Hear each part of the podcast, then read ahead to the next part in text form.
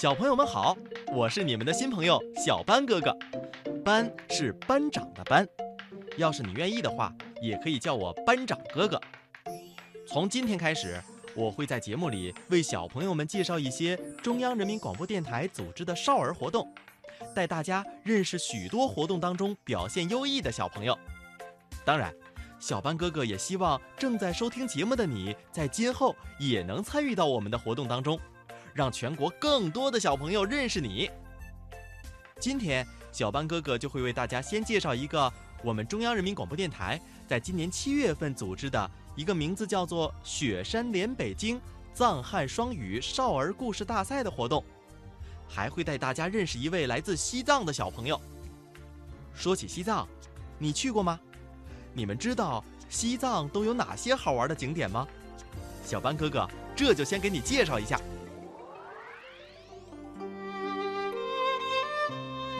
西藏是我国西藏自治区的通俗叫法，它的简称是藏，位于祖国的西南边陲，首府是拉萨。西藏是我国五个少数民族自治区之一。小朋友们，你们知道我国另外四个少数民族自治区，它们都是哪里吗？它们分别是内蒙古自治区、宁夏回族自治区。新疆维吾尔自治区、广西壮族自治区。西藏自治区位于青藏高原的西南部，平均海拔在四千米以上。青藏高原是世界上隆起最晚、面积最大、海拔最高的高原，人们都叫它“世界屋脊”。还有不少人说它是除了南极、北极之外的地球第三极。西藏的面积有一百二十多万平方公里，大约占全国总面积的八分之一，面积在全国各省市自治区当中仅次于新疆，排名第二大。每年到西藏旅游的人可多了，那是因为西藏拥有世界上最独特的高原雪域风光和风土人情。那里独特的节日、喜庆仪式、风俗习惯，甚至是衣食住行，处处体现着永恒的魅力。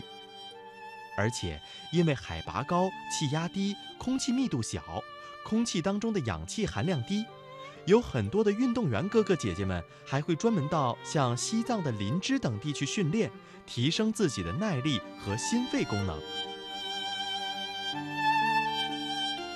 大家那么喜欢到西藏旅游是有原因的，因为西藏有好多全国乃至全世界第一的旅游资源，譬如小朋友们都知道的珠穆朗玛峰，它有八千八百四十四点四三米高，那可是世界第一高峰。西藏还有一千五百多个景致各异的湖泊，它们错落镶嵌在群山莽原之间。小朋友们知道吗？西藏是我国湖泊最多的地区，湖泊总面积约二点三八万平方公里，约占全国湖泊面积的百分之三十。很多湖泊周边经常会有珍贵的野生动物成群结队的出没。西藏还是我国日照时间最长、太阳辐射能最多的地方，因为海拔越高的地方温度就会越低。西藏的年平均气温要比同纬度的地区低十到十五摄氏度，所以夏天到西藏旅游的人就会更多一些。好，关于西藏呢，我们就先介绍到这里。下面来说一说我们的活动。在今年七月份的时候。小班哥哥联合了中央人民广播电台和西藏电台的很多叔叔阿姨们，在拉萨组织了一个故事大赛，好多来自西藏各地的小朋友们报名参加。他们在爸爸妈妈的陪同下，穿上华丽的藏装，带上最美的家乡故事，经过初赛、决赛，最终来到了北京，通过我们的电波告诉你西藏的新变化。小班哥哥会从今天开始，每期节目当中为你介绍一位小朋友，希望你们也能和我一样喜欢他。今天我们带来第一位小朋友的故事，路很远，心相连。大家好，我叫邓朱朗杰，今年九岁，我来自拉萨市实验小学三年级六班。下面我要给大家分享一个故事，名字叫《路很远，心相连》。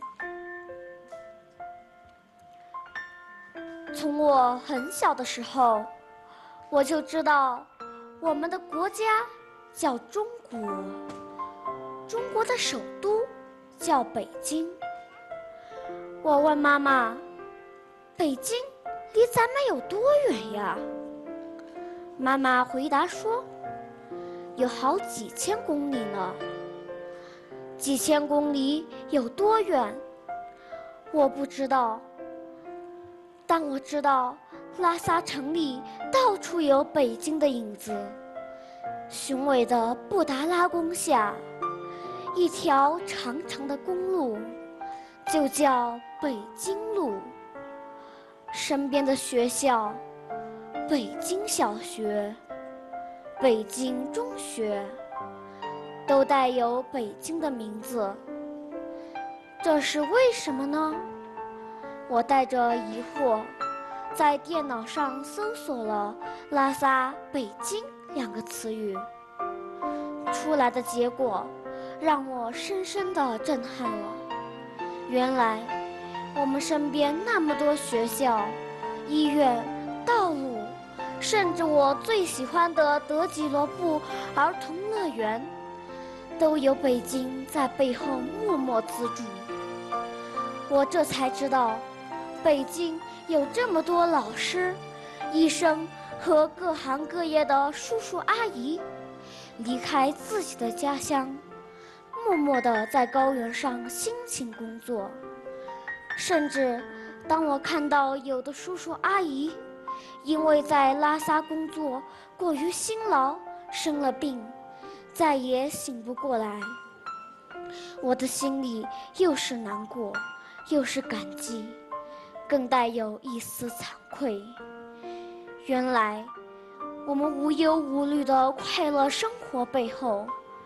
有这么多默默关怀、默默奉献的北京恩人，多么想要当面跟你们说声谢谢！大爱筑高原，感恩奉献情，拉萨与北京永远心连心。感谢顿珠朗杰小朋友，这位帅气的小朋友啊，是我们这次故事大赛的一等奖得主。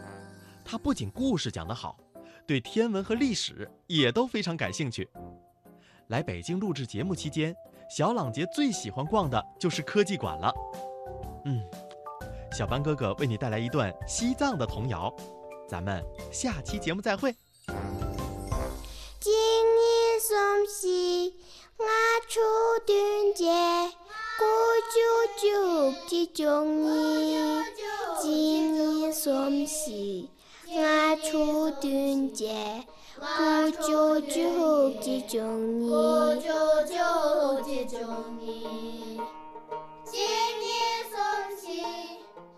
小朋友们正在听到的是用藏语演唱的数字歌，童谣当中反复演唱的是一到十二这几个数字。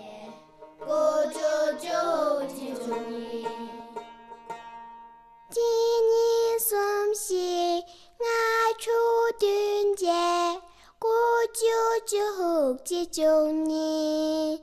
今年双喜，我出端节，过九九节中年。